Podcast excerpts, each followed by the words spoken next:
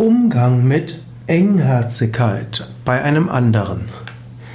Vielleicht bist du mit jemandem zusammen, wo du empfindest, er ist engherzig, er hat ein enges Herz, er hat eine Verbindung von Geist, von Geiz, von mangelndem Einfühlungsvermögen, er denkt nur an sich. Das klingt erstmal nicht so gut, ist bedauernswert, aber vielleicht hat er auch deshalb Engherzigkeit, weil es ihm letzter Zeit nicht so gut gegangen ist.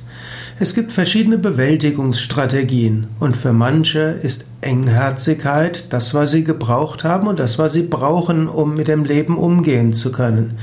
Nicht allen Menschen ging es so gut früher oder auch jetzt. Manchmal hat Engherzigkeit durchaus nachvollziehbare Gründe. Es nutzt nichts anderen Menschen Engherzigkeit vorzuwerfen.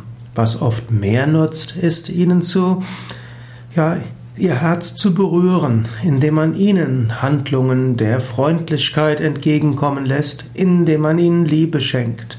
Du kannst Engherzigkeit nicht dadurch ja, lösen, indem du anderen Menschen Vorwürfe machst, sondern es geht oft mehr, indem du etwas tust, was ihr Herz öffnet.